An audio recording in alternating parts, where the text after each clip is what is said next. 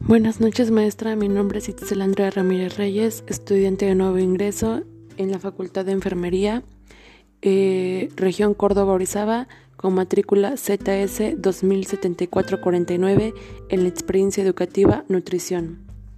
En el audio de hoy vamos a exponer las funciones generales de los nutrientes. Pero para empezar, ¿qué son los nutrientes? Los nutrientes son sustancias químicas que contienen los alimentos y que son necesarios para que las células puedan vivir. Un alimento está formado por uno o varios tipos de nutrientes. Estos nutrientes a su vez se dividen en tres grandes funciones generales, que son la energética, la estructural y la reguladora. ¿En qué consiste la energética? Los nutrientes aportan la energía que necesitan las células para poder funcionar. Por ejemplo, para que los músculos se muevan es necesario que las células musculares se contraigan y necesitan energía para hacerlo. La estructural. Se necesitan nutrientes para el crecimiento y renovación de las células y tejidos que se destruyen por heridas o por renovación de las mismas células.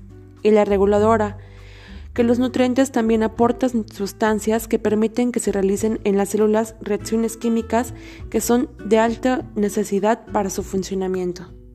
Gracias.